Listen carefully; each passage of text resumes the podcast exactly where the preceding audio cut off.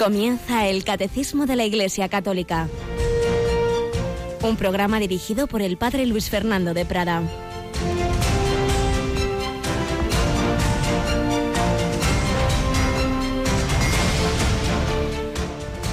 ¿Quiénes son mi madre y mis hermanos? Estos son mi madre y mis hermanos. El que haga la voluntad de Dios, ese es mi hermano y mi hermana y mi madre. Alabados sean Jesús, María y José. Muy buenos días, queridísimos hermanos, amigos, familia de Radio María. El Evangelio de la Misa de este 23 de enero tiene estas palabras de Jesús cuando estaba predicando y le dijeron que, oye, que están fuera tu madre, tus hermanos y hermanas, esos parientes, ya sabéis que hermanos en ese lenguaje semético no son los hermanos y más, sino en general los parientes, que están tu madre y tus parientes ahí fuera. ¿Quiénes son mi madre y mis hermanos? Los que hagan la voluntad de Dios. Con eso no está mm, diciendo que su madre, María, no lo es, sino todo lo contrario, que lo es antes de serlo en su cuerpo, en su corazón, en su alma, porque ella hace, ha hecho y sigue haciendo la voluntad de Dios. Y todos los que entremos en esa familia estamos llamados a ese hacer la voluntad de Dios. Y si la hacemos, también nosotros somos madres, hermanos, hermanas de Jesús. Estamos movidos por su mismo espíritu, participamos del mismo aire de familia. Tenemos el mismo Padre, la misma Madre, los mismos hermanos, estamos en Cristo Jesús. El que haga la voluntad de Dios, ese es mi hermano y mi hermana y mi madre. Y así la hizo un gran santo español toledano del siglo VII, ese siglo de esplendor de la España visigótica. Esto muchas veces se olvida que ya tuvimos esa época entre la caída del Imperio Romano y la invasión musulmana de gran esplendor de aquella España que ya era una unidad, esa España bajo los reyes visigodos y concretamente en el tercer concilio de Toledo eh, año 589, la unidad de religión y la unidad a todos los niveles de toda aquella provincia que lo había sido del Imperio Romano, España, pues esa España católica tuvo este gran santo, San Ildefonso. Un saludo muy especial a Toledo, que hoy celebra esta fiesta de su patrono, la, capital y la diócesis, la archidiócesis de Toledo. El gran amante de la Virgen María, capellán de la Virgen María, que tiene esa frase que me aviso de repetir más de una vez. Decía él, yo quisiera ser esclavo de la esclava de mi Señor. San Ildefonso, amante de María, según la tradición recibe de ella una casulla en agradecimiento de todo lo que había escrito, hablado de, la Virgen María, tiene ese gran amor a la Virgen, defiende el dogma de la perpetua virginidad de María antes, durante y después del parto. Nos habla de la esclavitud mariana muchos siglos antes que San Luis María Griñón de Monfort San Maximiliano Colbe, San Ildefonso de Toledo nos va a hablar de esa consagración, de esa entrega a la Virgen María. La Virgen María que inspira esta radio. Tenemos con nosotros a Yolanda Gómez. Buenos días, Yoli. Muy buenos días, padre. Bueno, pues unos cuantos siglos después de San Ildefonso él escribía donde podía aquellos papelorrios de la época y nosotros en las ondas que no existían entonces y mañana tenemos un día especial, ¿verdad? Mañana es un día maravilloso porque es el cumpleaños de Radio María. Cumplimos ya 19 años. 19 años de aquella primera emisión. Recuérdanoslo para los que no nos lo han oído en otras ocasiones. ¿Cuándo y cómo fue?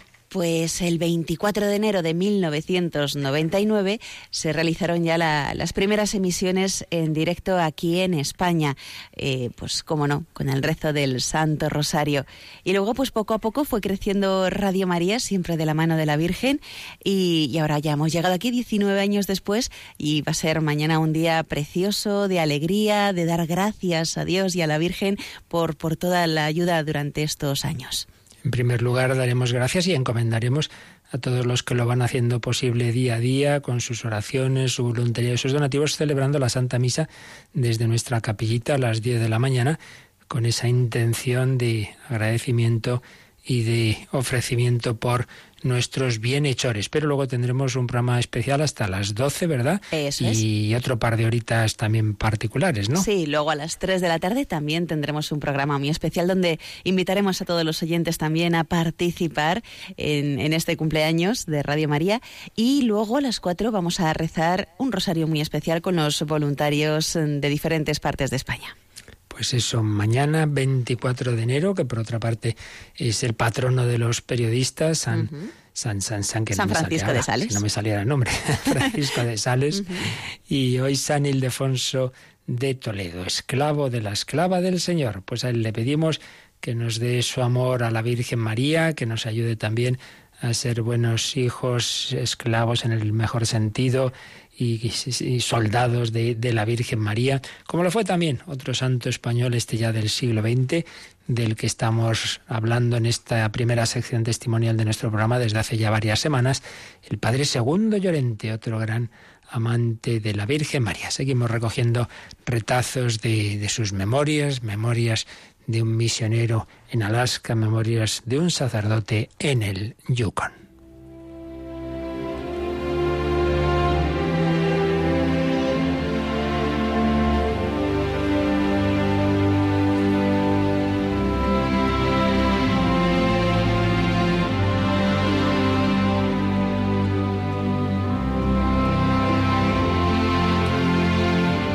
Y hoy vamos a recoger otro viaje del padre Llorente que precisamente se preguntaba, ¿sería acertado preguntarse por la necesidad de tanto viaje a lo largo y ancho de esta tierra donde vive tan poca gente?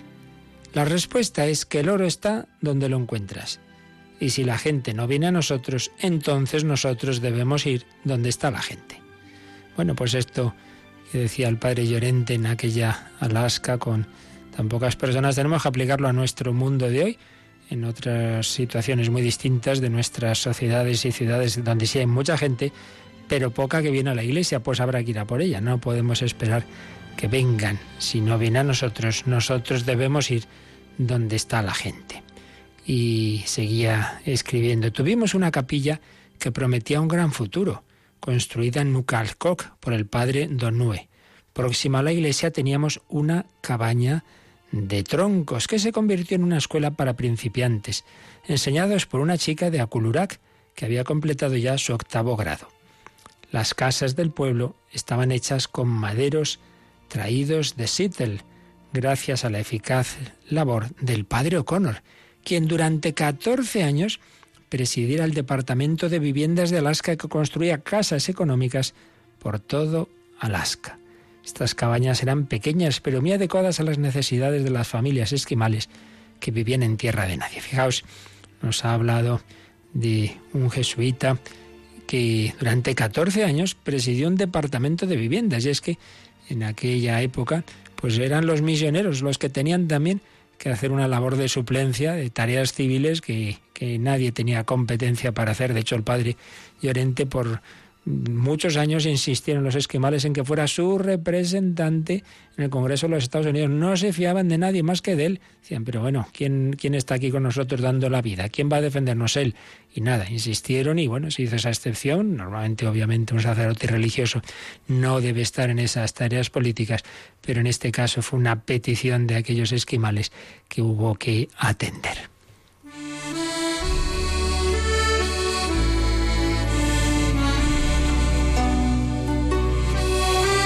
Y nos sigue hablando de ese pueblo nunca, o como se diga, del que nos cuenta el país Llorente. El pueblo contaba con 175 habitantes, todos esquimales y todos católicos. Quise estar unos días con ellos para darles una instrucción profunda de los principios de la fe.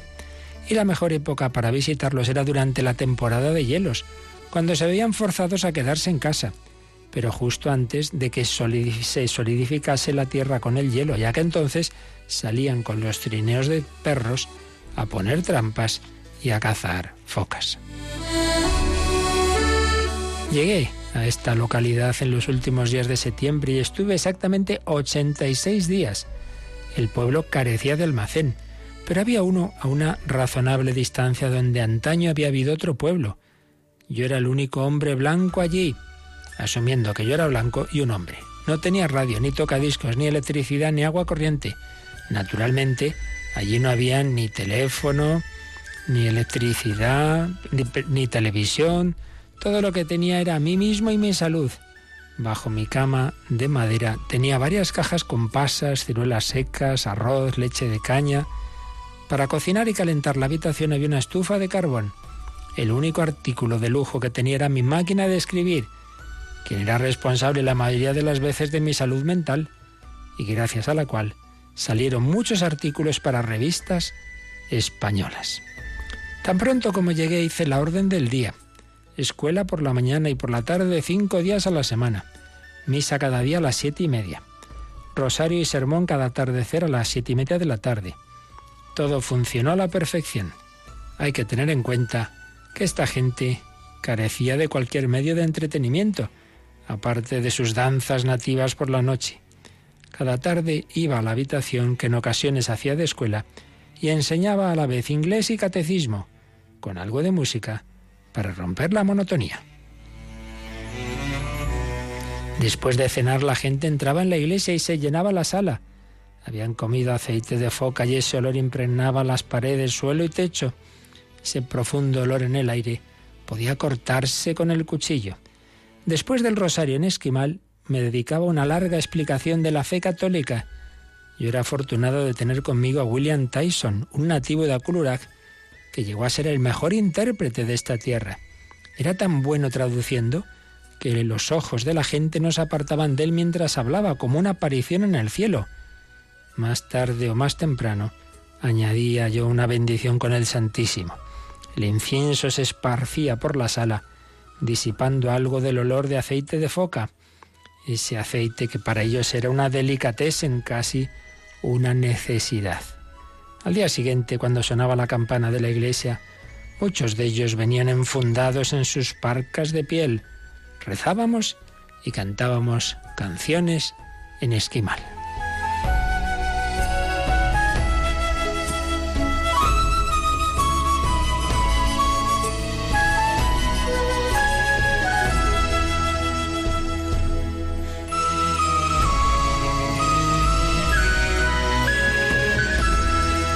Después de que se hubieran ido, preparaba mi desayuno y me sentaba a leer o a escribir. La gente venía luego a contarme sus pequeños problemas. Había bautizos y alguna boda ocasional. Cuando me apetecía, me vestía adecuadamente y me iba a dar un paseo en esa vastedad infinita de la nada, de ese paisaje atrapado entre el cielo gris y el hielo. Esta era la verdadera Alaska, sin duda alguna. Siempre éramos tres en el paseo. Dios, mi ángel de la guarda y yo. Y la conversación que manteníamos los tres era realmente adorable. Usualmente yo conducía la conversación. Cuando llevaba ya cierta distancia recorrida, echaba un vistazo al pueblo. Todo lo que podía verse era la línea de cabañas a lo largo de la orilla del río. Había un silencio que siempre me intrigaba, un silencio total, un día tras otro, siempre silencio. Bueno, no siempre. Alguna vez se acercaban trineos de perros al pueblo, con los animales ladrando fuertemente para hacer saber que llegaba alguien. Luego, de nuevo, el silencio. San Juan de la Cruz hubiera disfrutado como pastor de esta grey. Quizás le hubiera ayudado aún más a alcanzar más fácilmente a Dios. Allí estuve, 86 días sin correo, diarios o noticias de cualquier tipo.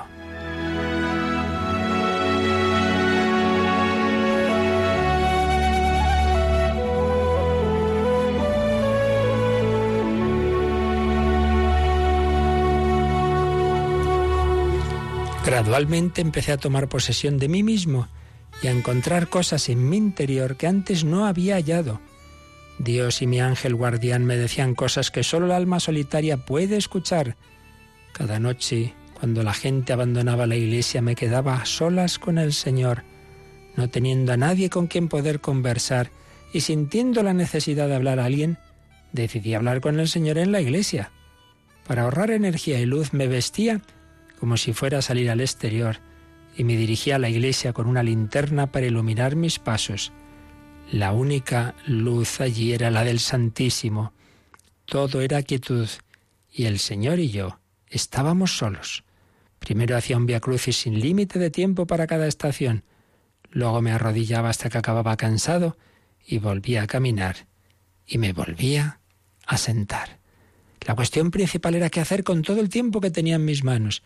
Sin vocación para ser misionero, un sacerdote en aquella situación se hundiría, pero con una clara vocación proveniente de Dios, todo iba sobre ruedas. Yo simplemente amaba esas situaciones y empezaba a sentirme triste solo al pensar que un día debería volver a la normalidad. Cuando Dios te llama, Él te da lo necesario para que todo salga bien. Pues ya veis, qué vida tan dura, en soledad, muchísimo silencio, que si uno no tiene ese trato con el Señor que tenía Payorente, esa intimidad con Él, ese hablar con Él, ese pasarse las horas en la capilla, pues se hubiera desanimado, deprimido, vuelto loco, se hubiera mm, tenido que tirar la toalla, se hubiera tenido que volver. Pues eso, evidentemente, para un misionero es como él una vocación muy especial, para la que Dios da una gracia también muy especial. Pero el principio vale para todos. Cuando Dios te llama a algo, te da lo necesario para que todo salga bien. Donde Dios te haya llamado, donde Dios te haya puesto, no en Alaska, sino en ese tu trabajo, en esa tu familia, en esas circunstancias, no lo dudes. Ahí el Señor te dará la gracia para hacer su voluntad. Este es mi hermano, mi hermana y mi madre, el que hace la voluntad de mi Padre Celestial.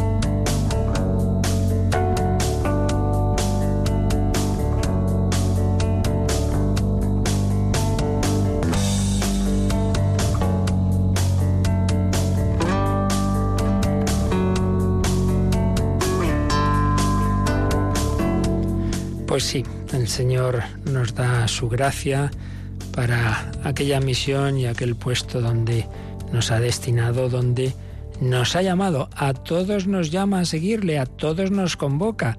Y de ahí viene el nombre de iglesia que el otro día comenzábamos a ver. Estamos empezando la explicación de este artículo 9 del credo. Creo en la Santa Iglesia Católica. Vimos los tres primeros números de introducción 748, 49 y 50, que sobre todo lo que hacían era eh, hacernos ver la ligazón entre estas explicaciones, esta doctrina del catecismo sobre la Iglesia, con los aspectos que vimos antes en el credo, a saber si la Iglesia de quién depende, pues de Jesucristo y del Espíritu Santo. Y por ello estos artículos dependen de los artículos anteriores del credo. Creo en Dios Padre, creo en Jesucristo, su único Hijo, creo en el Espíritu Santo. Vimos eso en los tres primeros números y ya empezábamos el párrafo primero que se titula La Iglesia en el designio de Dios. Y dentro de él este apartado los nombres y las imágenes de la Iglesia. Y ahí está el número 751 que leímos, simplemente lo leímos sin explicación, así que vamos a retomarlo de nuevo, Yolanda, porque vamos a ver qué significa la palabra iglesia, qué implica, qué matices tiene, qué, qué significaciones. Vamos a verlo entre el 751 y el 752, todo ello. Pues vamos con el 751. La palabra iglesia, eclesia del griego ekalein, llamar fuera, significa convocación. Designa asambleas del pueblo, en general de carácter religioso. Es el término frecuentemente utilizado en el texto griego del Antiguo Testamento para designar la asamblea del pueblo elegido en la presencia de Dios, sobre todo cuando se trata de la asamblea del Sinaí, en donde Israel recibió la ley y fue constituido por Dios como su pueblo santo. Dándose a sí misma el nombre de Iglesia, la primera comunidad de los que creían en Cristo se reconoce heredera de aquella asamblea. En ella, Dios convoca a su pueblo desde todos los confines de la tierra. El término Kyriake, del que se derivan las palabras church en inglés y Kirch en alemán, significa la que pertenece al Señor. Pues ya veis, en este número nos explica muy bien qué significa esa palabra iglesia. Viene de un verbo griego, ekkalein, que significa llamar, llamar fuera. Entonces, si el Señor llama a este, tú ven para acá, y al otro, y al otro, y al otro, y a todos los llama a irse con él, al final, ¿qué pasa? Que se forma un grupo, se forma una asamblea. ¿Y quién ha organizado esta asamblea? Nosotros hemos hecho ahí una reunión democrática. No, no, no, no. La ha organizado el Señor. Él le ha llamado a este, al otro. Bueno, eso es lo que pasó con el primer grupo de los apóstoles. No fueron ellos que decidieron irse con el Señor, no. El Señor llamó a Andrés y a Pedro y a Santiago y Juan y a Natanael y así, pues uno tras otro, llamados por el Señor, se encuentran unidos y dicen, anda, yo, a este no le conozco de nada, no, pero el Señor nos ha llamado. Pero aquí Mateo, sí, también lo ha llamado el Señor. El Señor va llamando, va convocando, vocación llamada, con vocación llamado con el otro. Entonces yo no te he elegido a ti, pero el Señor nos ha elegido a los dos, pues entonces aquí estamos los dos juntos, unidos en esta asamblea. La palabra iglesia, eclesia de llamar, llamada, convocación. Significa eso, hemos sido convocados. Eso es la palabra iglesia. ¿Y eh, para qué se usaba esta palabra inicialmente? Bueno, una palabra que vale también para asambleas de otro orden, asambleas, digamos, civiles o incluso políticas, luego lo veremos un poquito más en, la profundización de, esta palabra, pero aquí en concreto el catecismo nos pone un ejemplo, como en el mismo libro de los Hechos de los Apóstoles aparece un uso más amplio de la palabra iglesia en cuanto a asamblea, Hechos 19:39. Cogemos en el 38 y dice, si Demetrio y los artesanos que trabajan con él tienen una querella contra alguien, se celebran juicios y hay procónsules que se acusen unos a otros. Y si queréis algo más, se resolverá en la asamblea reglamentaria. Pues hasta corremos peligro de ser acusados por este motín de hoy, sin haber razón alguna por la que podamos dar cuenta de este desorden. Y después de decir esto, disolvió la asamblea. Bien, es un texto que aparece en un relato de una de las aventuras de San Pablo en los Hechos de los Apóstoles, pero bueno, lo que nos interesa es que ahí aparece la palabra asamblea, eh, no en el sentido nuestro de iglesia, sino en un sentido de, una reunión de, orden civil, digamos así. Eh, pero esa palabra que podía valer en ese orden civil, sobre todo aparece eh, a nivel religioso. Y concretamente nos habla el catecismo del texto griego del Antiguo Testamento. Ese texto ya lo hemos dicho en otras ocasiones, fue aquellos sabios judíos que vivían en Egipto y en un momento dado, pues bueno, la lengua hablada eh, más extendida por, por todo el Mediterráneo era el griego, entonces tradujeron del hebreo al griego. Es lo que se llama la Biblia de los 70, de los 70. Comentamos en su momento al hablar de Jesucristo, por ejemplo, cómo esa traducción, donde el original habla de, de Yahvé o pone otros nombres, los, los sabios israelitas que tradujeron al griego usaron la palabra Kyrios, el Señor, el Señor Kyrios. Eh, y eso va a venir luego muy bien cuando el Nuevo Testamento se va a usar Kyrios para Jesucristo, el Señor, es decir, Dios, pero distinguiéndolo del Padre.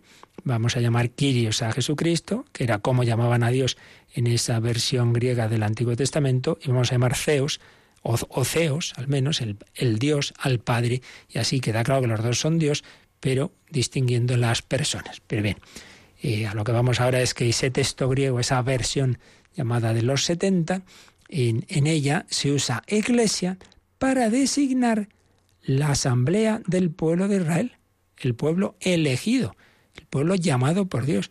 Entonces Dios les convoca en asamblea.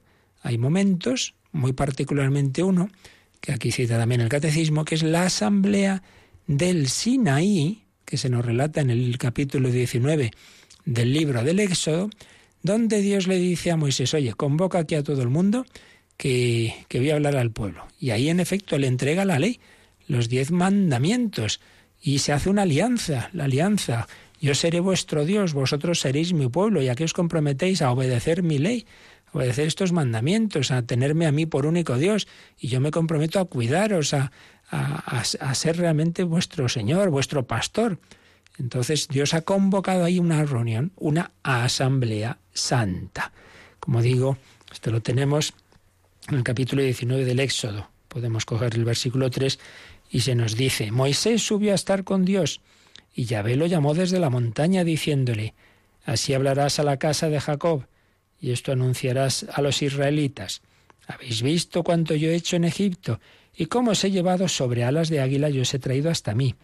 Ahora bien, si de veras escucháis mi voz y guardáis mi alianza, seréis propiedad mía particular entre todos los pueblos, porque toda la tierra me pertenece.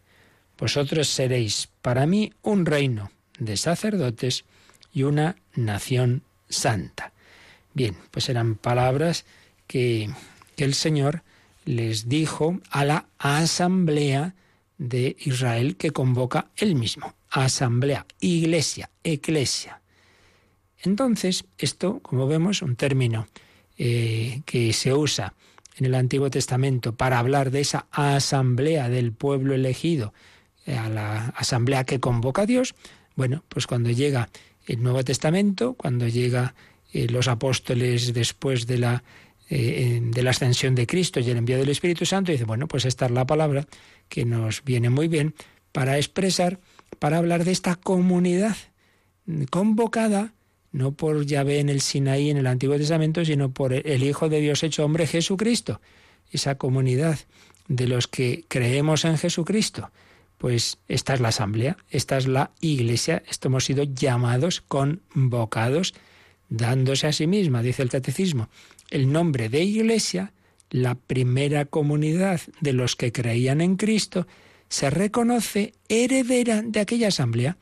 Esa asamblea del Sinaí, esa asamblea del pueblo elegido, Dios la convoca, le da su ley, bueno, pues ahora nos ha convocado a nosotros, el Señor nos ha dado su ley nueva, que os améis los unos a los otros, nos ha unido en doce tribus, y ahora son los doce apóstoles, los herederos de aquellas doce tribus eh, que formaban el pueblo de Dios elegido, que ahora es la Iglesia.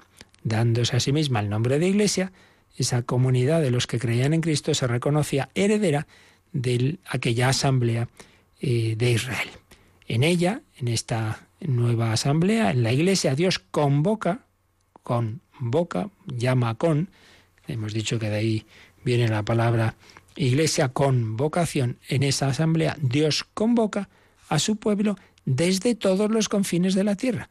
Ya no es simplemente un pueblo concreto, eh, que ese pueblo de Israel, sino eh, todos aquellos que escuchan y siguen la llamada de Cristo, entran a formar parte de esa iglesia. Iglesia, eclesia. Y ya de ahí, bueno, pues distintas palabras, entre ellas nos, nos habla el, el, catecismo de, de Kiriake, de Kirios, es la asamblea del Señor, de ahí Church, de ahí Kirche en alemán, y esta palabra significa la que pertenece al Señor. Así que tendríamos ahí dos palabras, eclesia, convocación, y eh, church o kirche, que, viene de kiriake, kiriake ya hemos dicho, viene de kirio, Señor, y significa la que pertenece al Señor.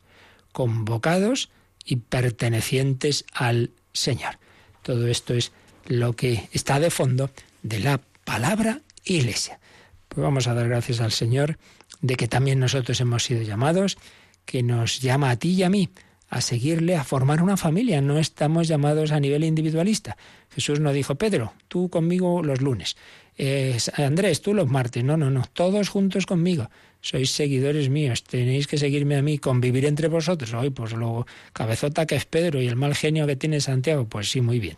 Pues estamos llamados a vivir en familia y así rozándonos pues ir purificándonos y teniendo paciencia unos con otros y perdonándonos y ejercitando las virtudes. Es muy fácil ser muy santo uno solito eh, hablando consigo mismo, no, no, en la convivencia. Ahí se prueban las virtudes. En iglesia. Demos gracias de que el Señor nos ha llamado a formar parte de su santa iglesia.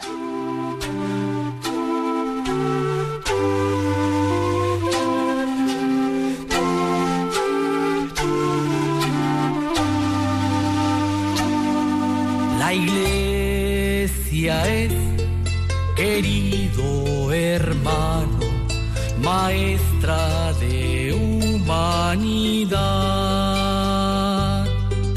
inmenso don cotidiano siempre al alcance de tu mano.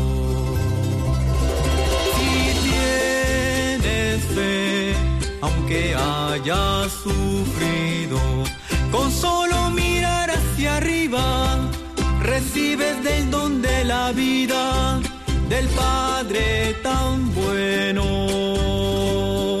que nos ama. La iglesia es la dulce esposa de eterna y madura paciencia,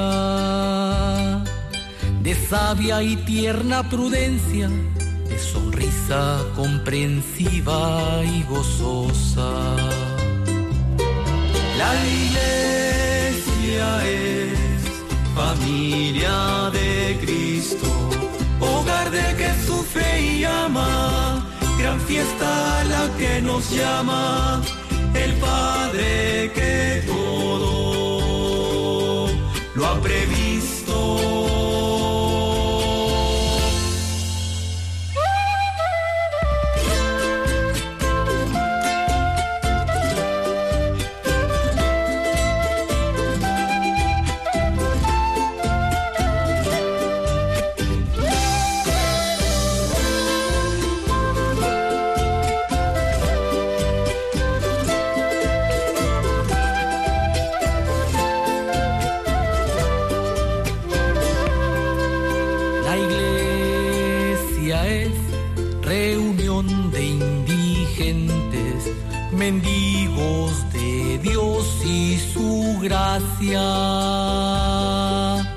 Gloria en vasos de barro, con la verdad de Dios inteligentes. La iglesia es el rebaño de Cristo, ovejas de tierra muy pobre, parece no valen un cobre, pero a Dios le han costado su sangre. La iglesia es el palacio del pobre, la casa de Dios y su gente. Aquí no hay uno que sobre, cada uno es necesario y urgente. La iglesia es pecadora y santa. Primero es mérito nuestro, lo segundo es el amor diestro de Dios que del suelo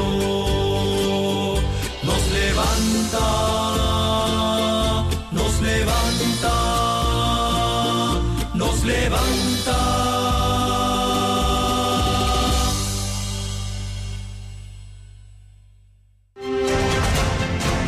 Descubre la fe de la Iglesia a través del Catecismo, de 8 a 9 de la mañana en Radio María.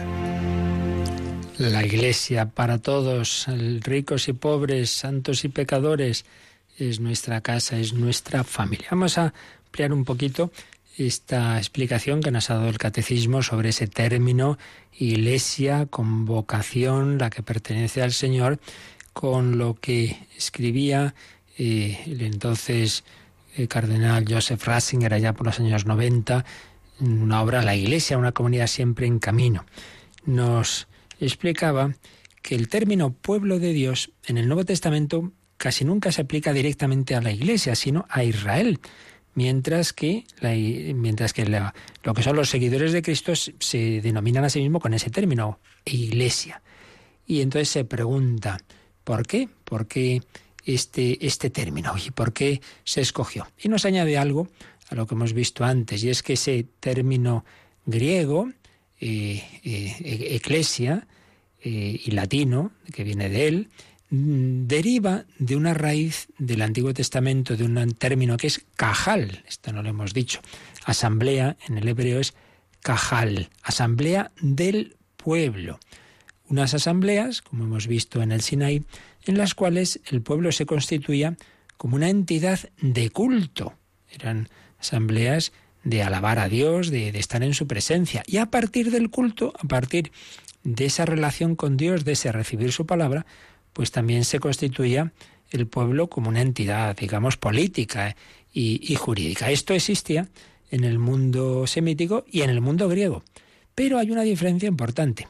Las asambleas del mundo griego solo estaban formadas por mm, los hombres, excluyendo mujeres y niños, porque eran asambleas mm, únicamente políticas y que solamente pues aceptaban, como digo, a los varones y por supuesto adultos.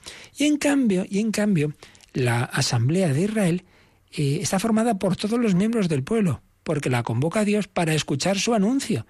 Entonces todos estamos llamados por Dios, todos, todos llamados para escuchar su palabra y en un espíritu de oración. Esto es muy importante, muy importante, porque por un lado indica que todos estamos llamados a formar parte de la Iglesia, no solo algunos, pero por otro lado que es una, una convocación con un sentido vertical, no es que aquí nos ponemos nosotros de acuerdo y decidimos, no, no, nos ha convocado el Señor y en un espíritu de oración.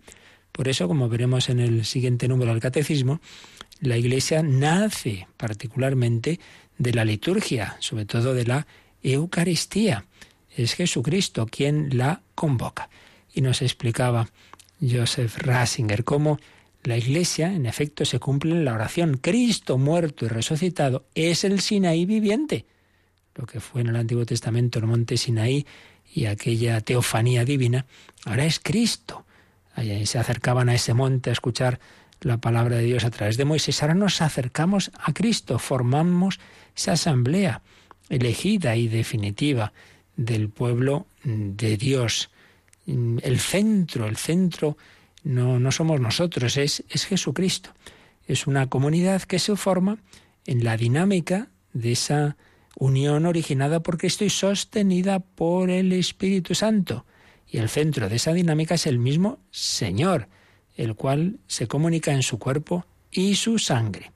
Esa autodesignación como iglesia define a este nuevo pueblo en continuidad histórico-salvífica de la alianza con el antiguo, por supuesto, pero también con una clara novedad, como pasa en todo lo que es el Nuevo Testamento. Hay continuidad, hay una plenitud de lo que se estaba viviendo en la historia de la salvación, pero a la vez hay una, un salto cualitativo inmenso por la encarnación del Hijo de Dios. Hay una alianza, había habido muchas, pero esta es la nueva y definitiva alianza.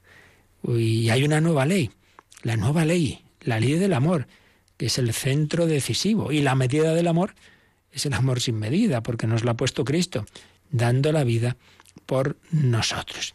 Y entonces señalaba Joseph Ratzinger que podemos comprender la amplitud de significados del término iglesia en el Nuevo Testamento teniendo todo esto en cuenta. Porque por un lado significa la asamblea cultural, es decir, ante todo es esa asamblea que está en oración, los cristianos estamos, vamos a la iglesia a orar, a celebrar la Eucaristía, pero significa también la comunidad local, es decir, está en la iglesia que, que, peregrina en Madrid, que peregrina en Toledo, esta es la, iglesia católica presente en la diócesis de, Sevilla, comunidad local. La iglesia en un, territorio geográfico más amplio, pues está la iglesia que, camina en España. Y la iglesia en definitiva universal, la única iglesia de Jesucristo. Todos estos significados no se contraponen, sino que van unidos, partiendo de ese eh, primer significado cultual, orante. El Señor nos ha convocado en oración, en la asamblea litúrgica, en la Eucaristía. Son significados que se integran eh, uno en el otro, pero siempre todo partiendo del centro cristológico, que se concreta en la asamblea de los creyentes, en la mesa del Señor. Siempre es el Señor el que reúne a su único pueblo en su único sacrificio. Lo hemos dicho varias veces e insistamos en ello.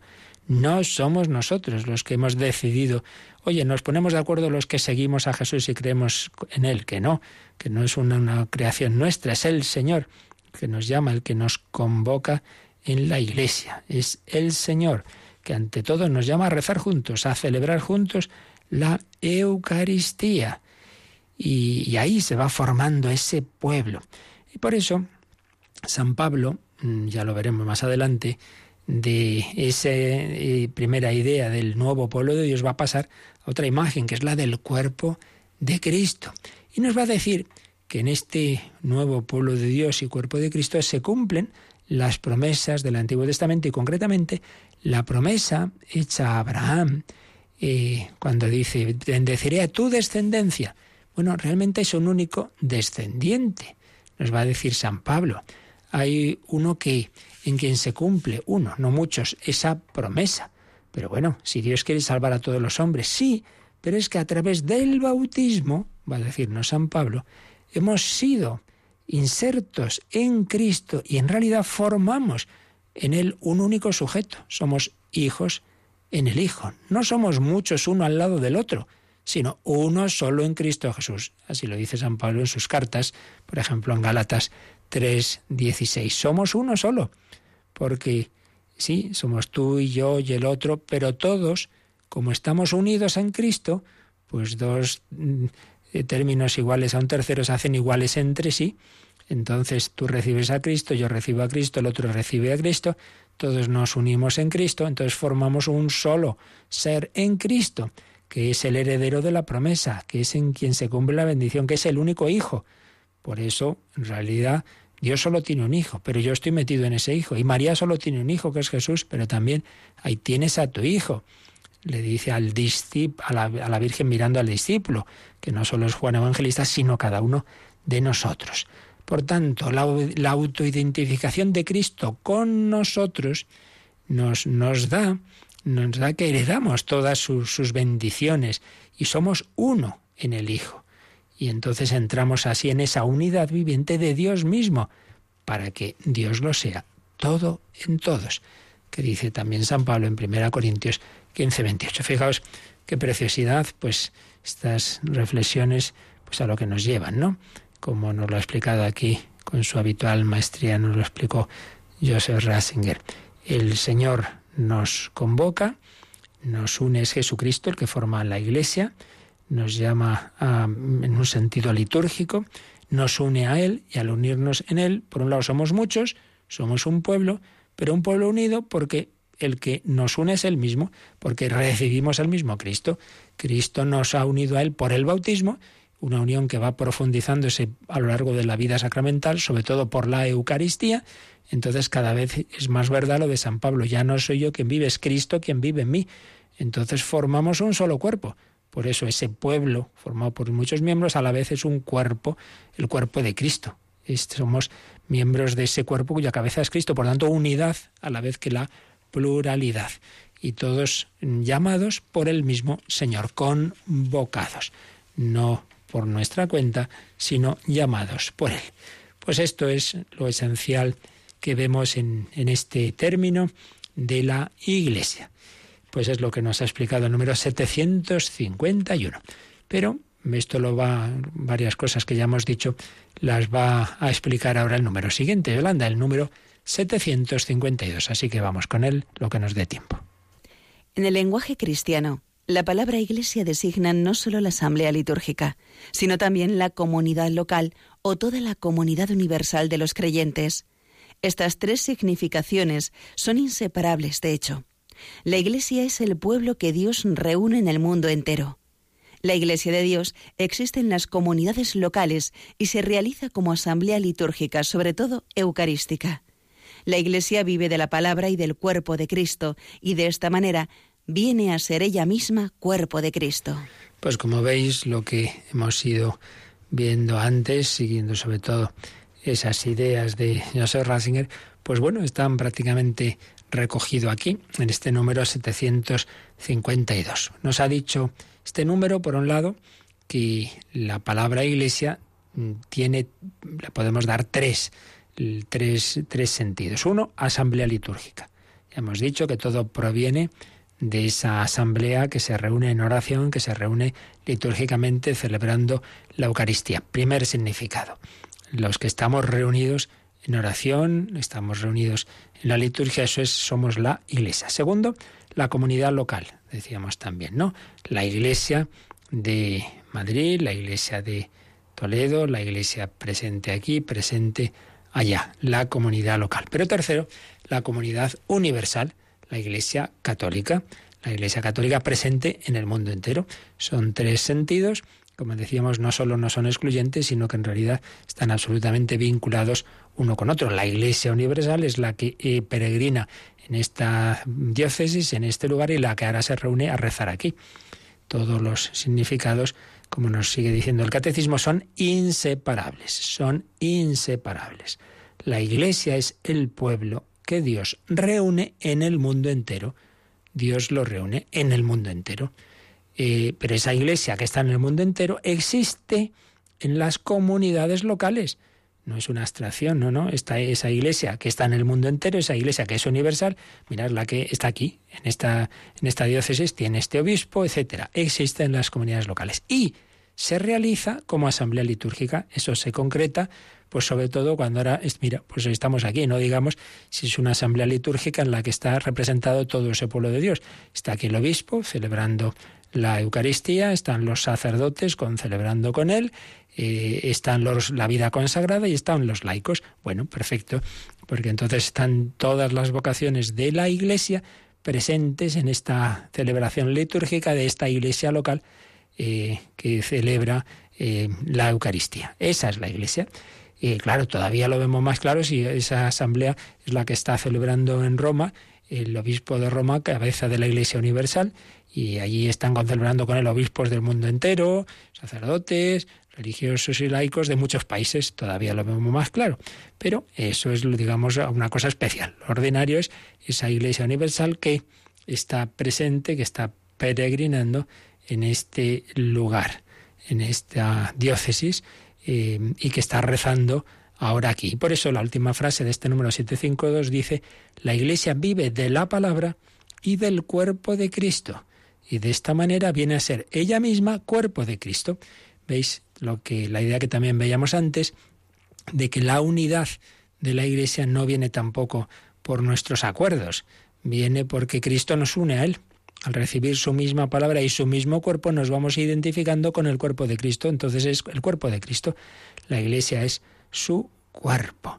Entonces somos uno, sin perder la individualidad y la diversidad y pluralidad, pero en lo esencial somos uno. Tenemos la misma fe, tenemos el mismo Espíritu Santo, tenemos los mismos sacramentos, tenemos la misma eh, jerarquía, el mismo fundamento de unidad en el sucesor de Pedro y los obispos en comunión con él, etcétera, etcétera. Unidad que viene de Jesucristo. Asamblea litúrgica, comunidad local, iglesia universal, pueblo que Dios reúne en el mundo entero pueblo que existe en las comunidades locales y se realiza como asamblea litúrgica, sobre todo eucarística, y que se une a su Señor porque vive de su palabra y de su cuerpo y así llega a ser también cuerpo de Cristo. El cuerpo de Cristo es el cuerpo de la Eucaristía, el cuerpo de Cristo es el cuerpo místico, el cuerpo que formamos en la Iglesia. Seguiremos explicando este número, viendo las citas bíblicas que nos pone el catecismo y las referencias a otros números del propio catecismo, pero de momento lo dejamos aquí. Creo que lo esencial pues ya nos ha podido quedar claro. Pues fijaos, una palabrita, cuánto significado tiene detrás y qué implicaciones tan bellas. Para darle muchas gracias a Dios, para cantar ese aleluya, alabad a Yahvé, alabad al Señor, alabad a Jesucristo que nos ha hecho miembros de su iglesia. Pues así terminamos dando gracias a Dios y también con vuestras consultas y preguntas por correo, por teléfono, como ahora nos recuerdan.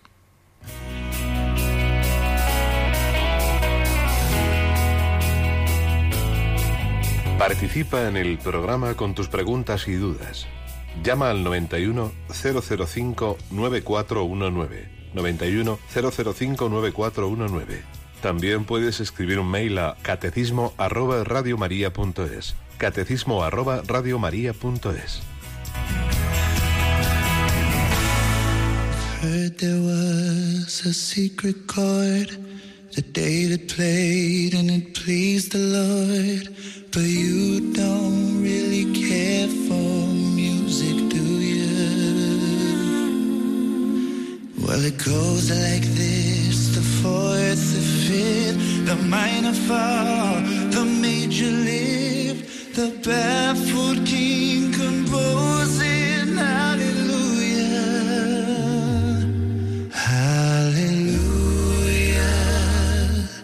hallelujah,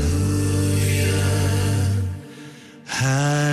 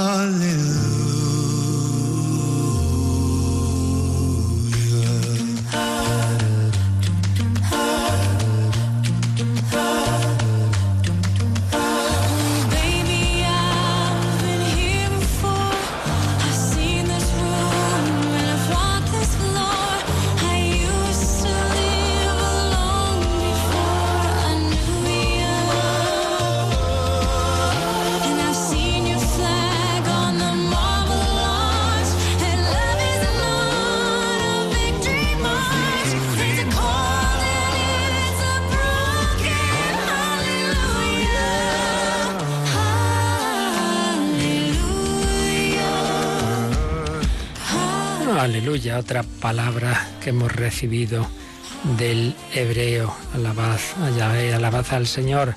Este famoso aleluya de Leonard Cohen, pero lo hemos cantado por el grupo norteamericano Pentatonis, que aunque parezca mentira, toda la música que oímos la producen con, sus, con su cuerpo. No hay ningún instrumento material más que sus manos y sus voces. Pentatonis. Aleluya, alabad al Señor. Bueno, pues tenemos alguna preguntita por ahí, Yolanda. Sí, padre. Ángel de la Rioja, que es un recién convertido, pregunta si el ángel de la guarda hay uno para todos o cada uno tiene el suyo. Bueno, vamos a ver. En esto lo que es seguro es que es que tenemos eh, tenemos ángeles de la guarda que nos cuidan. Bueno, uno para todos, no desde luego. Hay muchos ángeles, hay muchos ángeles, eso sí que está claro. No, no, no es uno para todos, hay muchos. Luego ya el decir cada un ser humano tiene un ángel, eso ya no lo sabemos. Pero lo que está claro es, a lo mejor hay ángeles que tienen la tarea de varios, ¿no? Que cuidan de varios. En esto, como en tantas otras cosas, lo importante, lo sabemos, lo que realmente nos importa es que todos tenemos ángel de la guarda. Que si es el, si hay tantos o más o menos, eso ya no lo sabemos tampoco tiene importancia, porque, como hemos dicho muchas veces, lo que la revelación no tiene por fin saciar nuestra curiosidad, sino decirnos lo que nos importa para vivir como debemos vivir. ¿Y qué es lo que nos importa vivir como debemos vivir? Pues que debemos encomendarnos a nuestros ángeles de la guarda. Entonces ahí eh, Dios nos envía a sus ángeles para nuestra ayuda, eso está claro. Y que tenemos un ángel de la guarda, sí, que si, si yo tengo uno solo para mí, eso pues mira, eso ya no lo sabemos. Entonces, eh, como esto ya lo explicamos hace bastante tiempo, ¿dónde está lo de los ángeles en el catecismo? Está en la primera parte del credo cuando hablamos de la creación, creador de lo visible y lo invisible. Ahí lo invisible se refiere precisamente a los espíritus angélicos, el cielo y la tierra, creador del cielo, los ángeles y la tierra, lo visible y lo invisible, se refiere a ello. Entonces, eh, esto sería, pues, el que quiera profundizar lo que vimos entonces, tendría que irse al catecismo a partir del número 328. 328. Y obviamente, pues puede mirar en, en nuestro podcast y en las recopilaciones que tenemos hechas, que tienen sus índices, donde hemos explicado todo esto y lo pueden ver con detalle. Vamos a leer simplemente el número que hace referencia al tema que nos preguntaba precisamente Ángel, se llama así. Dice el número 336. Desde su comienzo hasta la muerte, la vida humana está rodeada de su custodia, la custodia de los ángeles, y de su intercesión. Y viene una cita de San Basilio Magno, nadie podrá negar que cada fiel tiene a su lado un ángel como protector y pastor para conducir su vida. ¿Veis? Cada fiel tiene a su lado un ángel, que sea el mismo o no, del de al lado o no, pues no lo sabemos. Desde esta tierra, la vida cristiana participa por la fe en la sociedad bienaventurada de los ángeles y de los hombres unidos en Dios. Pues esto es lo que nos importa, que contemos con los ángeles, que para eso están. Por eso en la liturgia los mencionamos con los ángeles y arcángeles y todos los coros celestiales. Cantamos el himno de tu gloria, el santo. Aparecen en, el, en los evangelios, aparecen, bueno, el ángel Gabriel, la anunciación a María, a Zacarías, en el, eh, la revelación a San José, en diversos momentos, en el nacimiento de Jesús, gloria a Dios en el cielo, en la tierra, paz a los hombres. Eh, mm, aparecen cuando las tentaciones de Cristo, los, el, el demonio, pero también se nos dice que luego los ángeles le servían. Aparecen, por supuesto, en la resurrección de Cristo, como hay ángeles ahí en el sepulcro que se dirigen a las mujeres, se dirigen a Magdalena, aparecen en los hechos de los apóstoles, aparecen en la vida de los santos. Bueno, pues es una realidad, contemos con ella, que para eso el Señor nos los ha dado. No prescindamos de las ayudas que nos ha dado, ya que tenemos enemigos que nos tientan, son los ángeles que se permitieron, los demonios, pues contemos con los buenos ángeles que el Señor nos ayuda, nos, ayuda a través de ellos también, así como, como el Señor nos ayuda a través de personas humanas y, y la comunión no me cae por una ventana, sino que me la da un sacerdote y me da el perdón, también hay ángeles que son mediadores de las luces de Dios. Pidamos su intercesión y ahora pedimos al Señor, a la Santísima Trinidad, su bendición. Muchas gracias a todos por este rato que hemos pasado. Gracias a Yolanda Gómez y recibimos esa bendición para vivir bien este día. Este día en que nos encomendamos especialmente a San Ildefonso, esclavo de la esclava de mi Señor. La bendición de Dios Todopoderoso, Padre, Hijo y Espíritu Santo, descienda sobre vosotros. Alabado sea Jesucristo.